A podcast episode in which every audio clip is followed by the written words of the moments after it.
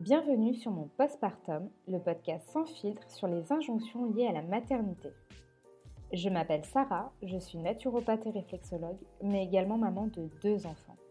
J'ai décidé de créer ce podcast afin de lever le voile sur les tabous et les non-dits de la maternité postpartum.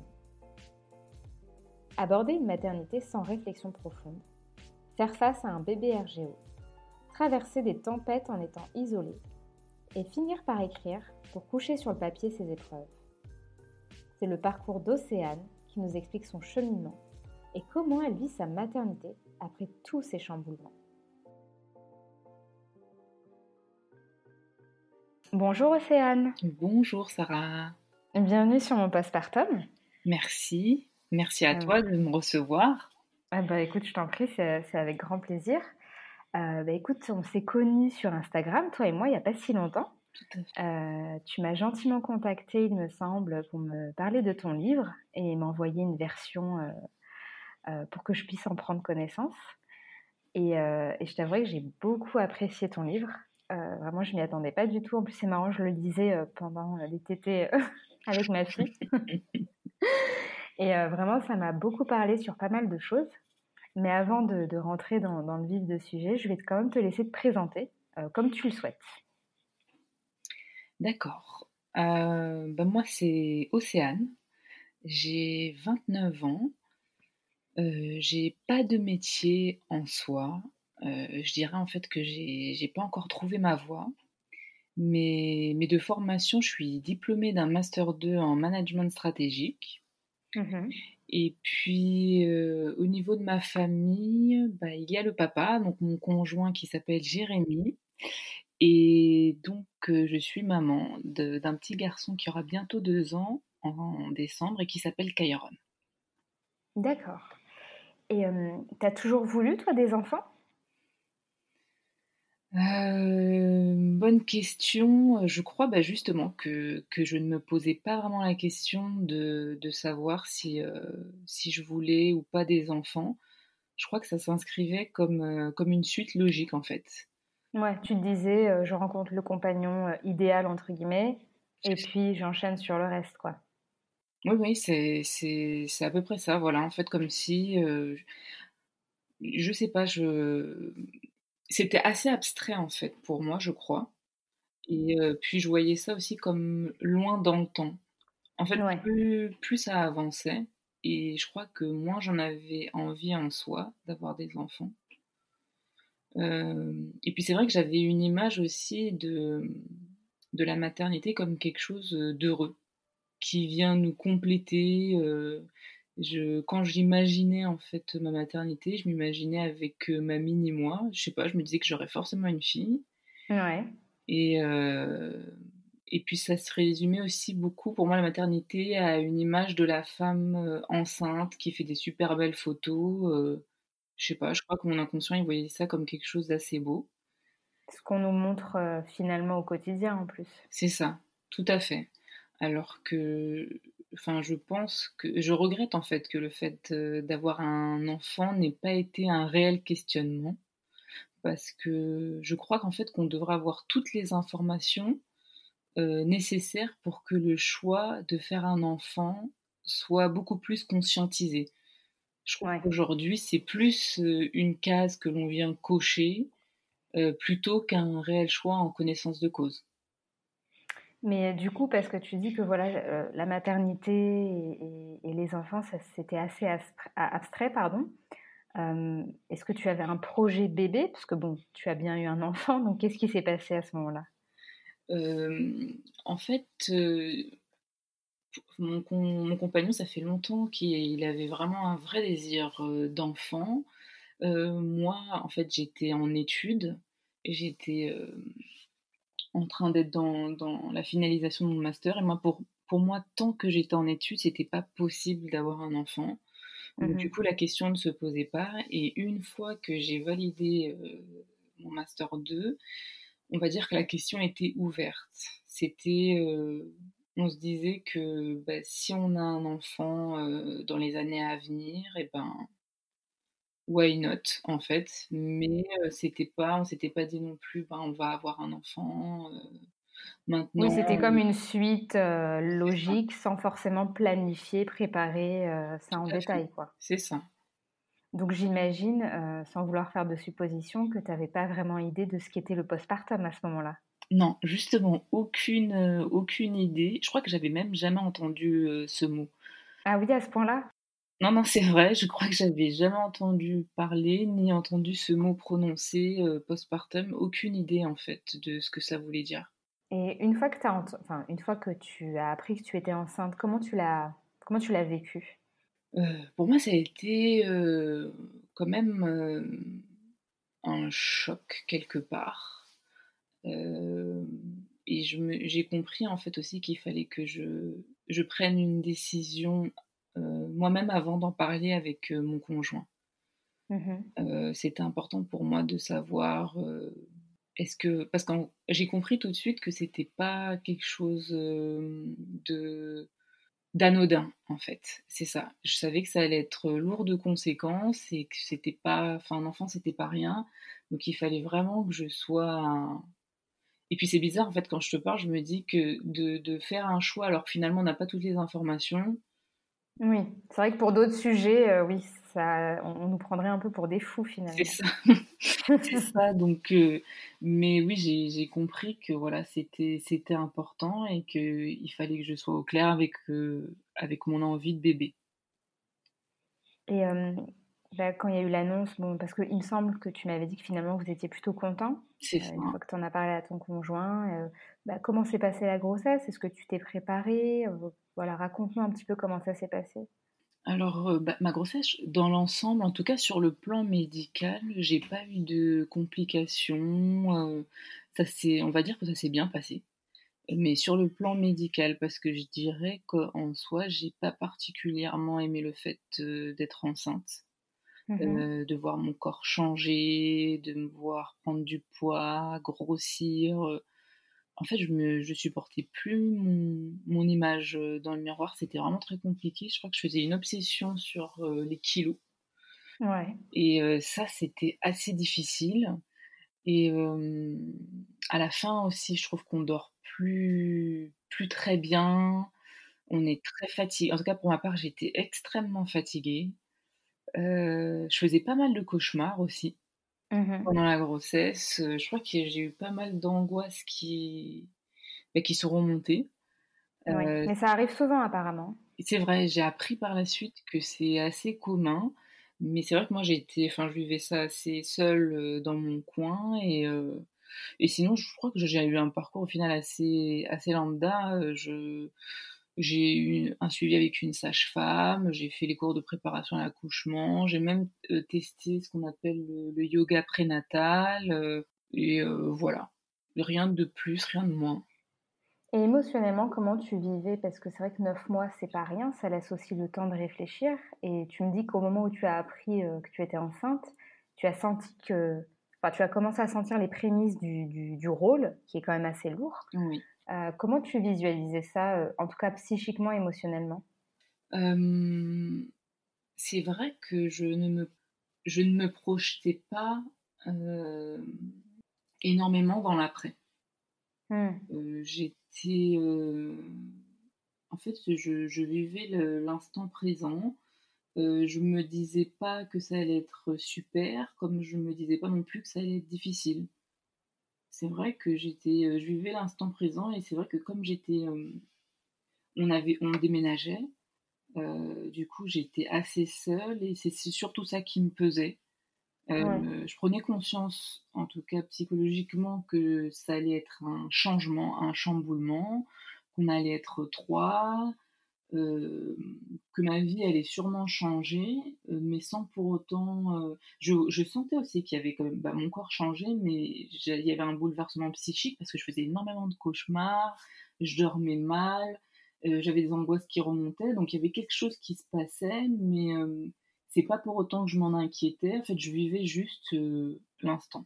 Et tu penses qu'inconsciemment, il y avait une sorte d'appréhension qui, qui faisait que tu évitais de te projeter au-delà de l'accouchement? Euh, Honnêtement, je ne crois pas. D'accord. Je ne crois pas. Euh, je comment dire? Non, je pense pas que, que j'appréhendais. Je pense que je. C'est vrai que d'une manière générale, on va dire que je suis quelqu'un qui est dans l'anticipation. J'aime que les choses soient de telle manière, organisées. J'aime pas être prise par surprise. Je suis assez rigoureuse, etc. Et c'est vrai que pendant ma grossesse, je me suis surprise parce que j'étais à contre-pied en fait de ce que mmh. j'étais euh, d'une manière générale. C'est-à-dire que j'étais plutôt cool. Euh, j'anticipais rien. Euh, j'étais pas non plus dans l'évitement mais en fait, je crois que j'étais inconsciente, tout simplement. Euh, un petit peu comme. Euh, bah ouais, en fait, je me posais pas de questions, tout simplement. Je me disais que je prendrais les choses comme elles viennent, euh, sans pour autant me. En fait, je crois que j'étais juste pas informée, tout simplement. Et ton compagnon, à ce moment-là, voilà, comment il a vécu, lui, sa, sa future paternité, vu que c'est quelque chose qu'il voulait depuis des années, finalement? Comment. Est-ce qu'il y a eu un décalage entre vous? Comment ça s'est passé? Entre non, finalement, euh, lui, donc lui, il était aux anges. Honnêtement, euh, c'était un rêve qui devenait réalité et, et on était en phase. C'est vrai qu'on était en phase. c'était la grossesse finalement, ça a été, ça a été un beau moment, un beau moment de couple. On était en accord, on s'aimait, on était heureux. C'était c'était cool, quoi. C'était génial, on se disputait pas. Euh, c'était assez idyllique, au fait, au final. Bon, bah, c'est plutôt cool quand même. Et comment s'est passé l'accouchement? L'accouchement a été déclenché déjà. Donc c'est vrai que ça a été très très douloureux au niveau des contractions pour moi. Euh, en tout cas jusqu'à la pose de la péridurale dans l'ensemble, ça a été un accouchement qui a été plutôt rapide. Mais ce que j'en ai comme souvenir, quand même, c'est qu'on ne m'accompagne pas dans la douleur. Je me suis sentie assez infantilisée. Ouais. J'ai l'impression d'avoir subi, en fait, mon accouchement. D'être... Tu n'as pas été actrice, quoi. C'est ça. C'est vraiment le, le terme. J'ai pas été actrice. J'étais dans l'inconnu et donc j'ai subi. Et, euh, mais sur le plan médical, euh, un petit peu comme pour ma grossesse, il n'y a rien eu, il n'y a pas eu de complications majeures. J'ai eu une épisiotomie et une déchirure, mais euh, rien, rien d'autre. Et l'après alors du coup, comment ça s'est passé? Ah, L'après, c'est là que le monde s'effondre, en tout cas mon monde s'effondre. L'après-accouchement, pour moi, ça a été en tout cas, dans un premier temps, ça a vraiment été horrible. Euh, la première année, vraiment, bah, donc du coup, j'ai découvert le, postpartum. Donc du coup, tu l'as découvert dès euh, le lendemain de l'accouchement ou c'est une fois à la maison? Parce que ça dépend des femmes. Hein. Il y en a où c'est tout de suite, elles ont l'impression d'être dans le bain, et d'autres, c'est quand elles se retrouvent chez elles et qu'elles voient que leurs repères ne sont plus les mêmes. Bah, en fait, je pense que ce qui a fait que j'ai pris conscience, enfin que je me suis pris une claque directement aussi, c'est parce que je me suis retrouvée seule 24 euh, bah, heures après mon accouchement.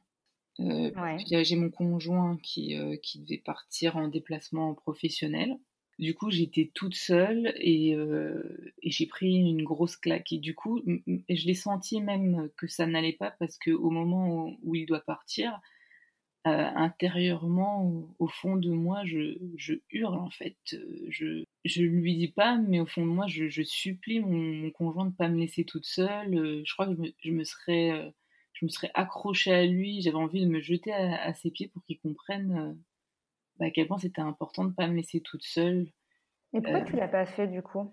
Je pense parce que je sais que pour lui aussi c'était dur ben, de, de, nous laisser 24 heures après l'accouchement parce qu'il savait aussi que parce que je pense qu'il avait conscience que c'était dur et que et que de pas être là ben, ça allait être ça allait être difficile pour moi. Mais du coup ça mmh. l'était aussi pour lui. Pas eu envie de, de lui faire plus de peine que ça en fait.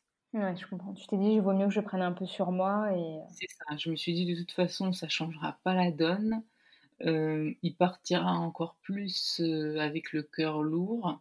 Mais euh, franchement, j'étais, je me, je me décomposais intérieurement. Mais tant qu'il était là, j'ai, essayé de maintenir, de me maintenir. Et après, je me suis effondrée en fait, complètement. Et sans indiscrétion, quel métier il fait? Il est basketteur professionnel. Ah oui, donc il est vraiment amené à beaucoup se déplacer finalement. Voilà, tout le temps. des fois ça dure 48 heures, des fois ça dure une semaine, mais en fait, durant le postpartum, sa présence, elle était en, en pointillé.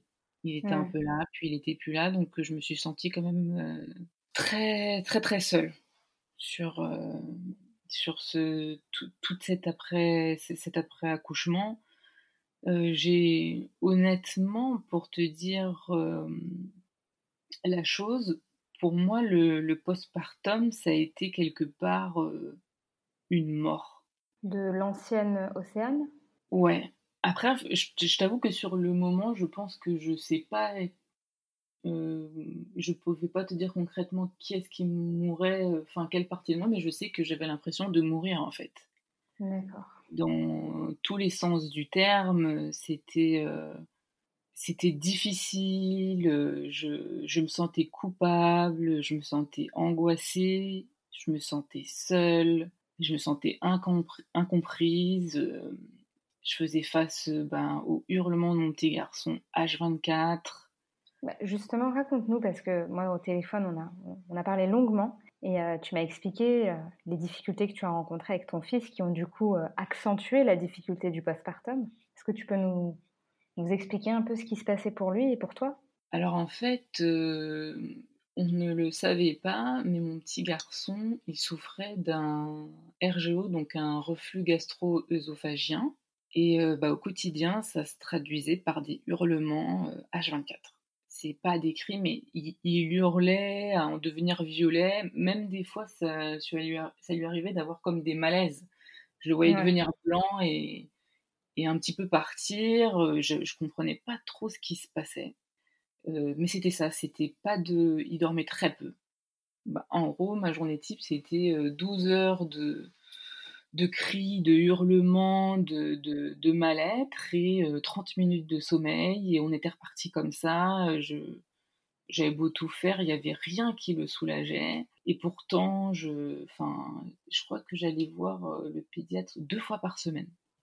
Parce que j'avais. Sur, sur, combien de temps? Un mois et demi, à peu près. Ça ah oui, quand même. Ouais, ça a duré un mois et demi comme ça, d'aller aux urgences, euh, de voir bah, des professionnels. Enfin, j'ai fait tout ce qu'il est possible de faire et euh, il n'y avait pas de diagnostic posé et le et donc ça a été vraiment une errance médicale et j'avais euh, j'étais très on me culpabilisait beaucoup, j'étais super infantilisée. le pédiatre me disait que je devais être mal et que c'est ça qui rendait mal mon petit garçon en fait. Ah oui, donc lui, il en rajoutait une couche au lieu de faire correctement son métier. Quoi. Tout à fait. C'était, en fait, c'était moi le problème. Et donc, du coup, je, transmettais ça à, mon fils qui était pas bien et que, en gros, voilà, il fallait arrêter de voir le mal partout. Donc, j'étais, euh, ça, ça, a accentué, je pense, le fait euh, que j'ai vécu euh, un, postpartum assez, assez compliqué. J'étais, épuisée, il n'y avait pas d'autres mots. Il y a des, y a des soirs, je crois que quand j'arrivais un petit peu à dormir, j'espérais ne plus me réveiller. Ah oui, à ce point-là. Mais il y, avait personne, c'est parce que bon, tu expliques que ton conjoint était souvent en déplacement par rapport à, son métier, mais est-ce qu'il y avait d'autres personnes qui auraient pu éventuellement venir te relayer? Je ne sais pas, des parents, grands-parents, frères, sœurs, amis? Bah, Toute ma famille, elle se trouve en région parisienne. On était à Strasbourg. Euh, et euh, tout le monde travaille en soi. J'ai eu ma mère qui a fait le déplacement des fois les week-ends quand elle pouvait. Mais euh, ma sœur travaillait, mes amis travaillaient, ma mère travaille, enfin travaillait et travaille. Et donc du coup, j'avais, en fait, j'avais peut-être des fois euh, des, des, personnes qui venaient sur 24 heures ou 48 heures, le temps d'un week-end. Mais, mais c'est tout, en fait. Pas plus c'est bien, dans une situation comme celle-ci, c'est bien trop peu finalement. C'est ça, c'est ça, j'avais vraiment besoin de, je sais pas, je pense que, en fait, je sais pas de quoi j'avais besoin. Peut-être de temps, de temps pour moi, mais j'étais, j'étais vraiment pas bien.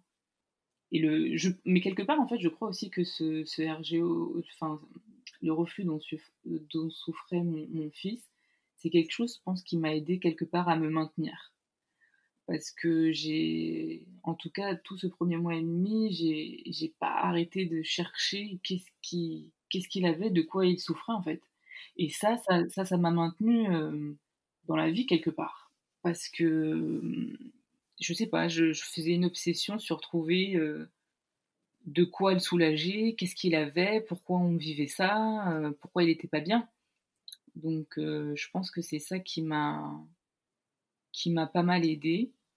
Et souvent aussi quand je quand je me disais que je parce qu'en fait ça a été un combat en, fait quelque part mon postpartum ça a été un combat entre la vie et la mort un peu. Mais, quand tu euh, parce que finalement il y a eu un diagnostic qui a été posé j'imagine. Oui. Comment tu t'es sentie une fois qu'on t'a dit bah voilà ton fils a un RGO euh, j'imagine qu'il y a eu un traitement derrière une prise en charge comment ça s'est passé par la suite? Euh, par donc du, du coup, le, déjà le diagnostic posé, j'ai été soulagée. Ouais. J'ai vraiment été soulagée. Je trouve que c'est le, assez traître comme euh, comme maladie parce que euh, en fait, nous, on a, le diagnostic est posé, on a soigné les symptômes, mais on ne connaît pas la cause en fait de, ces, de, son, de son reflux. À 60%, souvent, c'est lié à une allergie. Euh, souvent, c'est aux protéines de lait de vache. vache ouais. Mais c'était pas le cas, puisqu'on a fait tous les examens, c'était pas le cas pour mon fils. Du coup, en fait, ce qu'on avait comme explication, c'était sûrement que le sphincter, enfin, ce qui rebouche l'estomac, était immature, le clapet, voilà, ne se refermait pas parce qu'il mature et que avec le temps, euh, ça passerait. Donc tout ce qu'on pouvait faire, c'était soigner euh, les symptômes, mais euh, il y avait des va-et-vient. Il y avait des périodes de mieux et des périodes où ça revenait, malgré les médicaments. Et surtout, le problème, c'était que comme pendant un mois et demi, bah, mon petit garçon avait souffert de, de, ça, il y avait eu beaucoup de dégâts. la sphère ORL, elle a été extrêmement... abîmée. Voilà. Et du coup, euh, c'était des maladies euh, non-stop. En fait, euh, il était malade toutes les semaines. Il avait quoi, je crois, des otites, il me semble Otites, voilà, c'est ça, otites à répétition, rhino. En fait, et tout ce qu'il avait dégénérait, en fait. C'est-à-dire une simple rhino devenait des 40, s'est transformé en 42 fièvres, et donc et après, il, en a, il avait l'estomac qui était aussi déréglé. Euh, il a eu la grippe. Euh, enfin, quand je l'ai mis en collectivité, euh, il a chopé tout ce qu'on pouvait trouver en collectivité. les gastro, les, les pieds-mains-bouche, je connaissais pas ça, le truc de pieds-mains-bouche. Enfin, tout. Et il, il a fait de l'asthme du nourrisson. il a fait de l'apnée du sommeil. Euh, ah donc, ça, ça, a dû être éprouvant quand même. Ah ouais, c'était terrible. Euh, on a fini par l'opérer à son 16e mois des végétations parce qu'en fait, ça l'empêchait de respirer. Il avait des végétations hypertrophiées. Et à partir de là, quand même, euh, il est tombé beaucoup, beaucoup, beaucoup moins malade. Ça a été beaucoup mieux. Et toi, pendant cette traversée, voilà, parce que tu, tu m'énumères un nombre incalculable de, de, de maladies, j'imagine que ça devait être dur et pour lui, mais aussi pour toi, parce qu'il y a, mine de rien, quand même une connexion qui, qui, a été établie entre vous.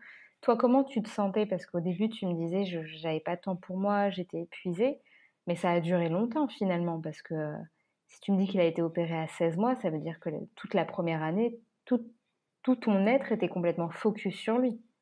C'est ça. C'est euh, totalement ça. C'était euh, c'était l'enfer.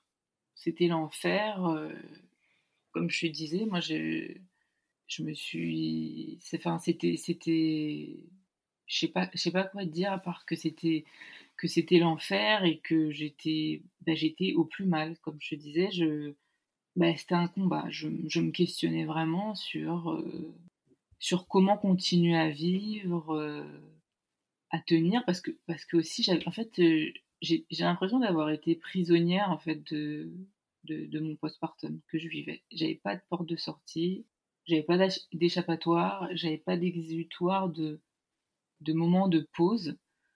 Et, euh, c'est marrant parce que euh, j'avais acheté un livre pendant ma grossesse qui expliquait euh, tous les, stades de la grossesse, etc. J'avais lu aussi qu'après l'accouchement, il faut essayer de pas trop bouger, de se reposer, de, prendre soin de, soi.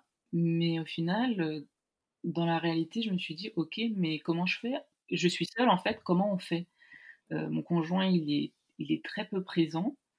Du coup, je suis seule à la maison. C'est qui qui va faire les courses pour moi? C'est qui qui fera à manger? C'est qui qui va s'occuper de mon petit garçon? C'est qui qui va laver le linge? C'est qui qui va faire le ménage? C'est qui qui emmènera euh, mon petit garçon à faire ses, rendez-vous médicaux? Qui va s'occuper de l'administratif? Et pourtant, euh, bah, Dieu seul sait comme j'aurais eu envie de, rester allongée avec euh, ma déchirure et mon épisiotomie. Bah, j'avais besoin de rester au calme, mais euh, bah, les, conditions faisaient que je que c'était pas possible. Et dans ces conditions, bah, comment comment on fait pour créer du lien avec son enfant? Comment je fais moi pour découvrir mon enfant dans ces conditions? Euh, Comment je fais pour euh, pour l'aimer finalement alors que j'ai l'impression que je meurs quoi? Et donc tu, tu penses que ça a été difficile de créer du lien avec lui? Je crois que je me posais pas la question de créer du lien avec mon enfant, c'était, euh, je crois que je cherchais euh, à me maintenir, à survivre et à le soigner. Ouais, t'étais en mode survie, quoi. C'était ça.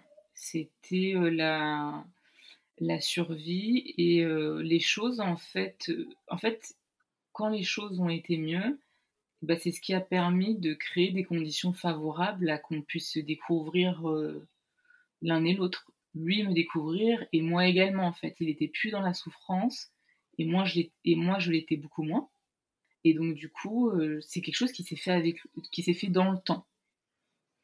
Mais euh, enfin ton conjoint à ce moment-là, bon, il fait il fait des allers-retours mais euh, si tu parles carrément de survie, il a quand même dû voir que tu étais au plus mal ou, en tout cas que tu étais très différente de ce que de ce qu'il avait connu avant l'accouchement. Comment lui gérait ça? Est-ce qu'il comprenait ce que tu vivais? Alors, lui, euh, je pense en fait qu'on était tous les deux dans le dur, déjà, parce que le peu de temps euh, où il était là, euh, il était là à 100%. En fait, en dès qu'il était là, c'est que je lui transmettais, je lui transmettais le, enfin, je lui faisais une transmission de la situation et je lui laissais s'occuper, je lui laissais s'occuper de son fils en fait, et j'en profitais pour aller dormir. Donc en fait, euh, c'était difficile pour tous les deux, mais on vivait quand même quelque chose de, de réalité euh, parallèle. Euh, parce que dès qu'il pouvait, il me soulageait, mais on vivait comme deux colocataires. Ok, il s'est passé ça, c'est ça pendant la journée, il faut, faut le nourrir, le changer à tel moment, et puis moi je vais, je vais essayer de dormir en fait. Et puis dès que, dès que je dois me lever, bah, je reprends le relais, lui va dormir, et puis après lui part au travail. Et donc je pense qu'il bah, donc il voyait que c'était très difficile. Lui aussi, pour lui, c'était difficile. Je pense qu'il voyait que j'étais au bout du bout. Euh, mais je ne pense pas qu'il avait saisi euh, la gravité, en fait, de, de, mon état. Je pense pas qu'il s'était rendu compte à quel point c'était grave, mais aussi parce que je je le, voilà, je le laissais pas paraître, aussi parce que je me disais bon, euh, de toutes les façons, qu'est-ce que ça va changer? Enfin, je faisais aussi ça surtout par rapport à mon, à mon fils. Je me disais, euh, j'essayais de, me maintenir, euh, je veux dire, euh, de pas m'écrouler en pleurs en permanence parce que je me suis, j'avais, j'avais envie de, de, paraître bien, entre guillemets, pour, pour mon garçon. Et donc, du coup, je bah, je souriais pas, je m'apprêtais pas ou quoi, mais je, je faisais le, le, travail, en fait. Donc je pense qu'il se rendait pas compte à quel point c'était chaud, mais, euh, mais il savait que c'était chaud. Et, et, tu penses avoir fait une forme de dépression postpartum? Est-ce que j'ai fait... Euh, peut-être. C'est fort possible que... Je sais pas. On, on, en parle de plus en plus, mais finalement, c'est vrai que beaucoup de femmes s'en rendent compte après coup. Enfin, tu sais, ont l'impression d'avoir vécu une espèce de dépression mais euh, elles sont tellement dans le rush comme toi, elles ont tellement la tête dedans qu'elles ne s'écoutent plus et elles agissent un petit peu en mode automatique, tu vois, comme un cyborg. Et, euh, et c'est vraiment bien plus tard qu'elles se rendent compte qu'il y a eu une dépression ou, quelque chose euh, dans le genre. Est-ce que toi, tu as envisagé une thérapie ou de te faire accompagner par rapport à, à toutes ces difficultés? Oui, mais je l'ai fait en fait. En fait. Ah oui, tu l'as fait, donc oui, d'accord. Oui, oui. En fait, je c'est juste de, enfin, quel mot poser sur ce que je vivais. Euh, c'est, je sais pas. Je pense que j'ai fait un peu tout. Euh, j'ai fait un, s'il faut poser des mots, je crois que j'ai fait un gros baby blues bah, qui s'est sûrement transformé en dépression, mais je pense que j'avais conscience que ça n'allait pas. Hein. Je m'en suis pas rendu compte après coup. Je savais très bien que là, ça n'allait pas du tout. Euh, en plus, pour avoir fait une dépression auparavant, je savais que là, il était en train de s'installer quelque chose qui allait être compliqué. Je savais que j'étais au bord de, de la falaise, en fait. Donc, euh, je n'ai pas laissé les choses s'installer. Euh, c'est pour ça que je, j'ai essayé en permanence d'être dans l'action pour pas me laisser couler. Oui, je vois. Donc, euh, j'ai, j'ai, j'ai essayé de trouver une, une thérapeute, une psychologue qui à même de pouvoir m'aider parce que le problème, je crois, c'est de trouver des personnes compétentes pour ce qu'on vit, pour nous accompagner. Euh, et c'était important pour moi aussi de ne de pas prendre de médicaments. Enfin, dans le sens, enfin je m'explique, c'était que c'était important pour moi de trouver les ressources en moi nécessaires pour surmonter ça. Parce que je sais que, heureusement que des fois il y a des médicaments parce qu'on n'a pas le choix, des fois, mais vu que j'étais encore en capacité de, de, de m'aider, je voulais le faire parce que je crois que c'était super important que j'aille chercher en moi ce qui allait me permettre de, de, de tenir et de remonter. Euh, même si je crois, je sais que ma sage-femme, elle était super alarmée par, euh, par mon état. Elle voulait que j'aille en unité mère, euh, mère-enfant. oui, j'ai entendu parler de cette unité. Voilà, elle voulait, elle pensait que c'était important. Elle voulait même en parler avec mon conjoint. Et moi, ça m'a aidé dans le sens où je savais que j'avais du coup une porte de sortie. J'avais cette aide-là, je le savais. Si je m'écroulais, je me disais, ok, ben, j'irai, euh, là-bas. Mais en attendant, euh, bah, c'est ça qui m'a permis de tenir en fait.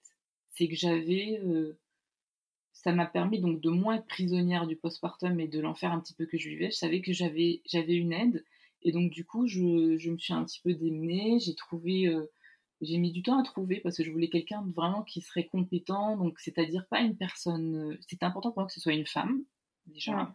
Deuxièmement, que ce soit une femme avec de l'expérience. Pour moi, euh, euh, je me dis que le, le fait d'avoir de l'âge, quand même, euh, ça veut dire qu'elle a de la pratique dans son métier, donc elle a rencontré beaucoup de choses et que ça allait être à même de pouvoir m'aider. Et puis j'ai regardé un petit peu son parcours pour voir quelle thématique elle avait l'habitude de, traiter.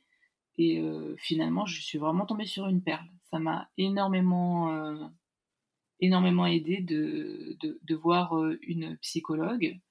Et ce qui m'a aussi beaucoup aidé, c'était une fois que, que j'avais remonté la pente un petit peu, c'est de me dégager du temps. Ouais. En fait, pour moi, c'est crucial de se dégager du temps pour soi. Et du coup, après tout ça, ce, long chemin périlleux, euh, tu te décides à vouloir écrire un livre. Pour quelle raison Ce fameux livre. C'est ça, ce fameux livre. Euh, et déjà, j'en profite pour te remercier d'avoir de, bien voulu me lire. Euh, ça m'a beaucoup touchée. Ah bah, c'était un plaisir. Ça m'a beaucoup émue aussi. Je me suis vraiment retrouvée en fait, je me permets une anecdote hein, qui m'a vraiment fait sourire parce que mon, deuxième enfant, ma fille, a un RGO également. Donc, c'est quelque chose que je connaissais, enfin, que je connaissais de loin. Et pareil, bah, j'imagine comme toutes les mamans de bébés RGO, on berce énormément notre enfant en écharpe, qui ne peut s'empêcher de vomir sur l'écharpe.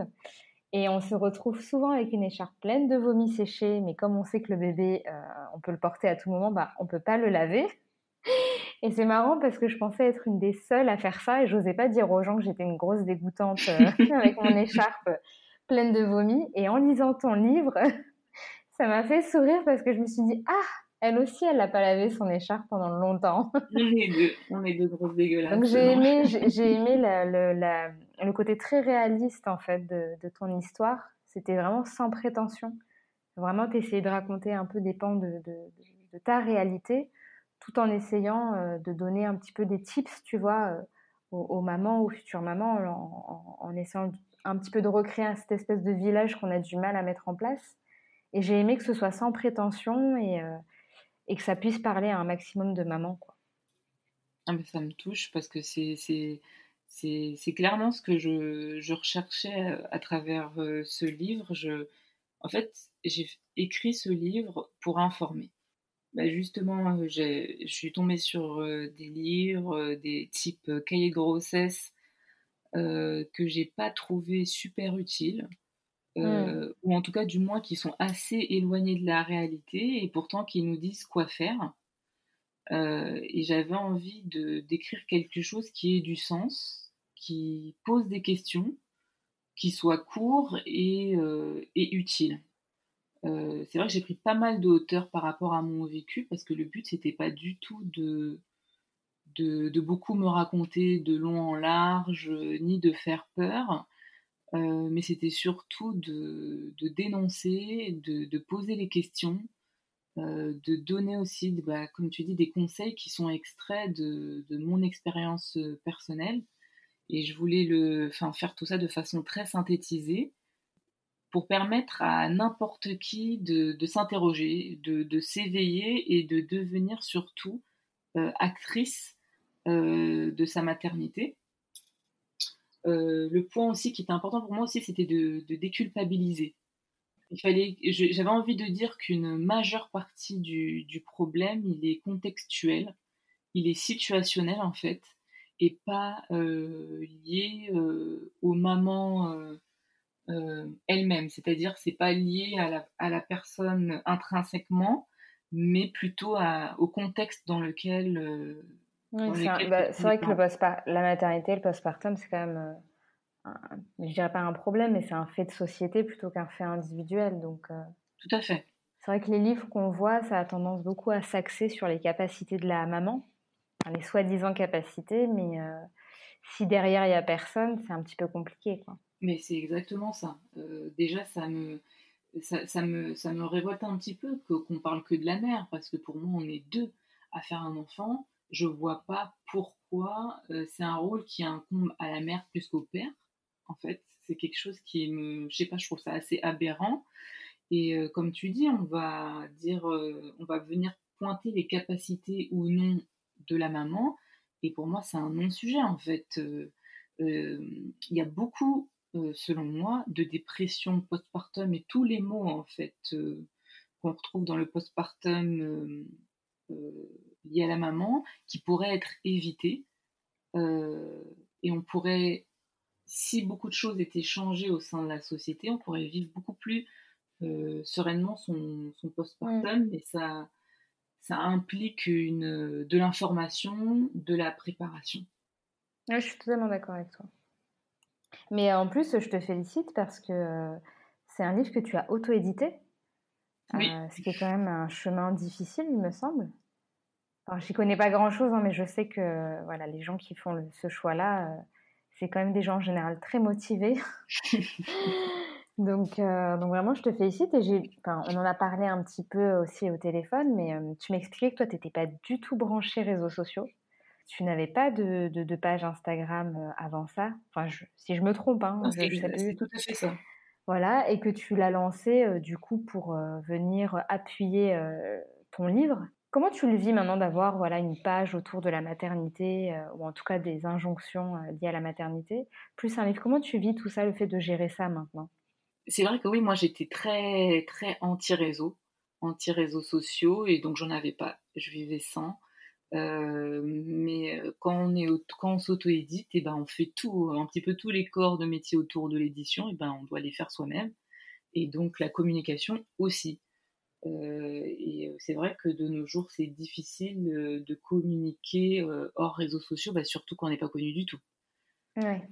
du coup, ça s'est imposé un petit peu à, moi. J'ai attendu le dernier moment, donc en, en juillet là, 2020, j'ai, à la fin du mois, je, je crée mon premier poste. D'ailleurs, je savais même pas ce que c'était un poste. J'ai vraiment. tu venais vraiment de loin. Voilà, c'était inconnu pour moi, donc j'ai vraiment dû tout un monde s'ouvre à moi. J'ai essayé d'apprendre un petit peu comment ça marche, les codes, etc. Et je suis toujours un petit peu dans le dans un entre dans l'ambivalence, un peu comme la maternité, c'est-à-dire que euh, je trouve que c'est un moyen de se faire connaître et de rencontrer aussi des personnes bah, riches, intéressantes, etc. Mais je trouve aussi que les réseaux sociaux, c'est terrible. Euh, il y, a deux, c'est un peu pile ou face, quoi. Il y a rarement d'entre deux. C'est ça. Je trouve qu'il faut, faut essayer de, de, prendre ce qu'il y a de, le, enfin, le bon des réseaux sociaux. Euh, mais je trouve que c'est super nocif en fait parce que ça entretient, euh, entretient véhicule beaucoup de, de mauvais messages, bah, les injonctions de la société, etc. Et aussi, il y a beaucoup d'informations, donc c'est difficile euh, de faire le tri, de tomber sur euh, les bons comptes, euh, etc. Donc je trouve que c'est pas facile. Honnêtement, je m'en sers comme vitrine un petit peu, et pour passer les messages que j'ai envie de passer, ça me permet de rencontrer aussi d'autres comptes, d'autres personnes derrière ces comptes.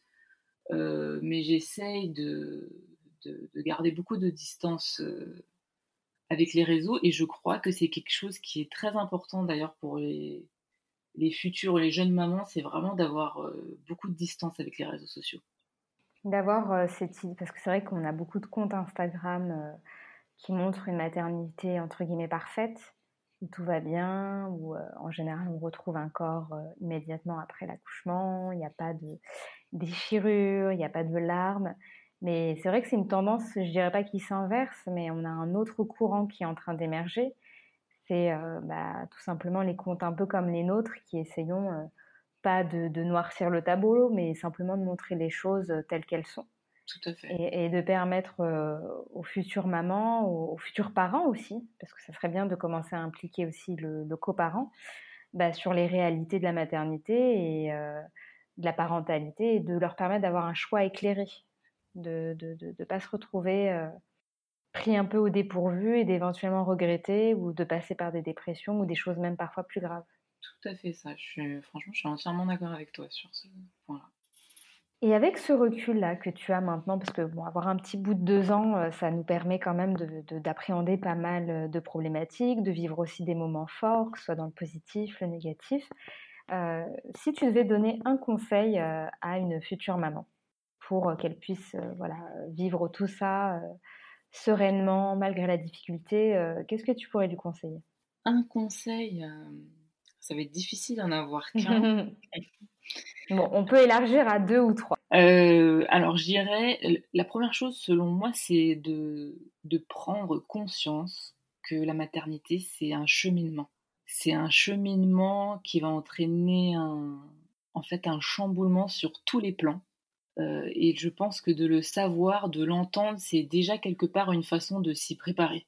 Mmh. Euh, j'aurais envie de dire que c'est à une future maman qu'elle vivra une, une aventure. Il y aura des hauts, il y aura des bas, il y aura des moments de doute et de questionnement et c'est normal, c'est sain parce que quelque part c'est ça la maternité, c'est un cheminement. Ça c'est la première chose qui me vient à l'esprit. Euh, et la deuxième chose aussi que j'aurais envie de dire à une future maman, ou en tout cas à des futurs parents, c'est qu'il euh, il faut pouvoir déployer tout son petit village autour de soi. J'ai envie de dire que pour s'y préparer, il faut le préparer avant l'accouchement en fait. Euh, c'est-à-dire concrètement savoir où aller chercher l'aide si le besoin s'en fait sentir, savoir où aller chercher l'info, préparer son quotidien et essayer de l'alléger le plus facile, euh, oui, de qu'il soit le, plus léger possible. Euh, ça veut dire quoi? Ça veut dire euh, concrètement au niveau de l'organisation du quotidien. pour la nourriture, essayer de voir qui pourrait venir aider mmh. pour se délester de tout ça. Euh, qui pourrait venir aider pour euh, la nourriture, pour faire le ménage. Euh. moi, c'est quelque chose que je, m'étais fait comme réflexion dans mon livre par rapport au cadeau de naissance et je l'ai retrouvé dans ton poste. Enfin, moi, je disais justement qu'une personne pourrait venir aider pour faire toute cette logistique et tu, dans ton poste, c'était super juste ce que tu as dit. Les cadeaux de naissance, ils sont centrés sur l'enfant. Euh, mais quelque ah bah oui, hein, moi je milite pour euh, abolir les doudous. Hein. Mais c'est ça. en pas d'en parler, mais. Euh mais c'est super important. pourquoi pas cotiser? Parce que si on parle de la naissance de l'enfant, moi je trouve que c'est la naissance aussi de la maman quelque part. Exactement. Et il faudrait bah, soit proposer concrètement son aide sur des choses utiles de la logistique du quotidien, ou alors bah, donner des sous. Plutôt que d'acheter, bah, comme tu dis, un doudou ou un cadeau, donner des sous pour des heures de ménage, pour, pour ou aller faire les courses, ou pour permettre à la, à, la maman, aux parents de pouvoir avoir, pour pouvoir souffler, donc avoir une nounou. Ou, mais je pense aussi que c'est bien que d'avoir des nounous euh, ou des crèches qui sont recommandées de confiance parce que c'est difficile après d'avoir. Bien sûr, ouais. C'est vrai que c'est difficile. C'est ça, on peut pas se, vraiment se reposer si on n'est pas en confiance. Euh, donc euh, voilà, aussi de se faire recommander un bon pédiatre ou un bon médecin généraliste euh, de savoir euh, qu'il existe des associations, si on a besoin de parler, euh, de recréer du lien aussi après. Il y a des maisons parents-enfants autour de soi, mais des fois on ne, on ne le sait pas. On sait pas si de savoir qu'il y a la Leche League ou d'autres associations concernant l'allaitement, si on souhaite allaiter et qu'on se retrouve dans la difficulté, euh, d'avoir peut-être de se faire recommander euh, un psychologue au cas où ben on c'est possible qu'on n'en ait pas besoin mais c'est possible aussi et quand on le vit mal souvent c'est un frein parce qu'on se dit mais je connais personne et qui m'aidera.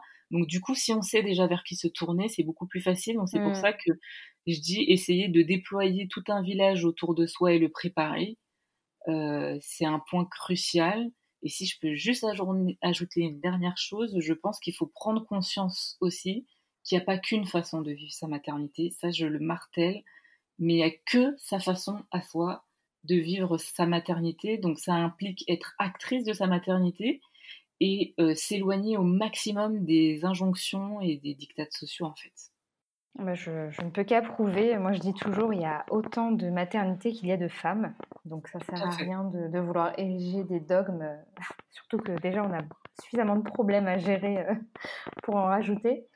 Et euh, moi, il y a un truc que tu m'avais dit, euh, parce que c'est vrai qu'on s'est parlé longtemps au téléphone, et après tu m'as envoyé un, petit texto en me disant euh, que la maternité avait finalement participé à la déconstruction de la représentation sociale que tu voulais donner de toi. Qu'est-ce que tu voulais dire par là? C'est vrai que c'est assez fort et c'est très juste. Il y a un extrait de mon livre où je, où je dis qu'en fait, la maternité m'a permis d'aller chercher en moi la, vraie moi. Euh, et, c'est ça, je pense que moi, c'est ce que la maternité m'aura permis d'être enfin moi, euh, la vraie moi, entre guillemets, parce que je, trouve que, en tout cas pour ma part, il y avait le faux moi euh, bah, que je nourrissais depuis, depuis, toujours, c'est-à-dire l'image que je donne de moi dans la société et que je vais nourrir en fait. C'est euh, l'image sociale euh, de moi, ce que, ce que j'aimerais être, comment j'aimerais qu'on me perçoive en fait.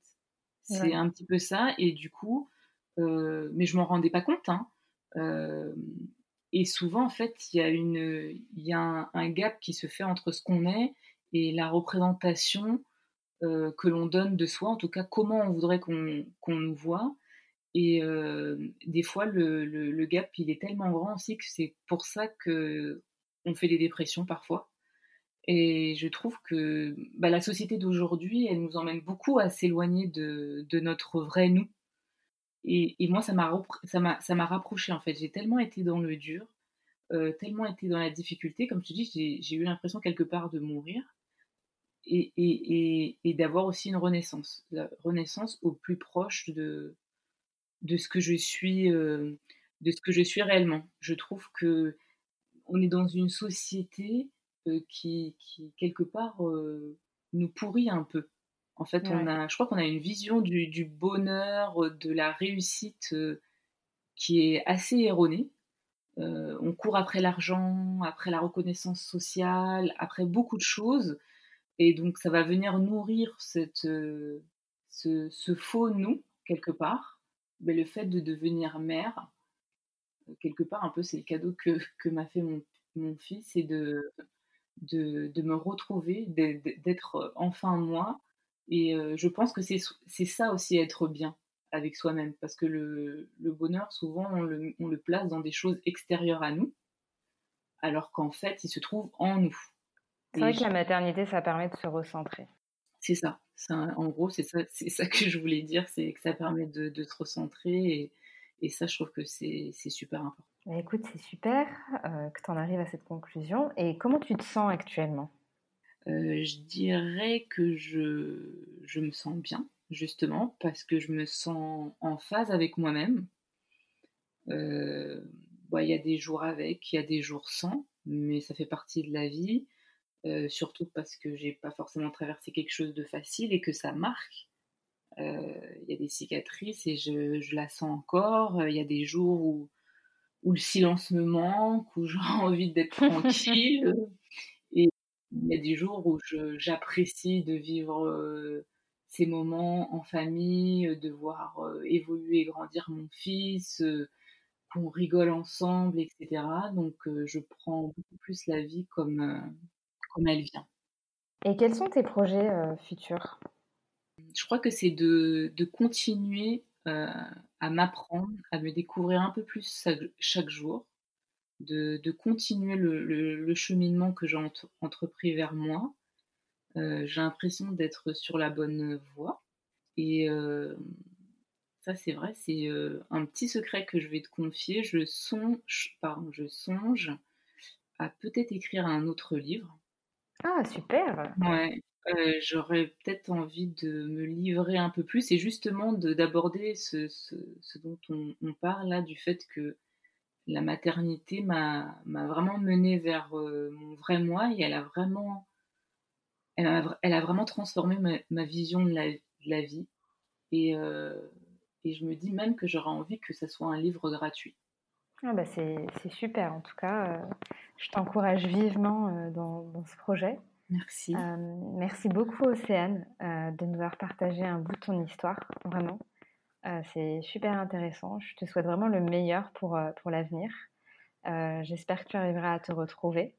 Euh, en tout cas continuer à cheminer euh, dans ce sens-là, euh, même si je vois que ça porte ses fruits actuellement, à continuer à militer malgré tout parce que ton compte est d'utilité publique, je trouve, ton livre aussi. on espère qu'il sera lu par le plus grand nombre. Et puis je te dis à très bientôt, Océane. Merci infiniment, Sarah. Je, te remercie pour tous tes mots, tes, encouragements. je voulais te remercier aussi pour euh, bah, cet échange euh, et, ton compte. Parce que le tien aussi est d'utilité publique. Heureusement qu'il y a des comptes euh, et des podcasts comme les tiens. Donc merci, merci, merci.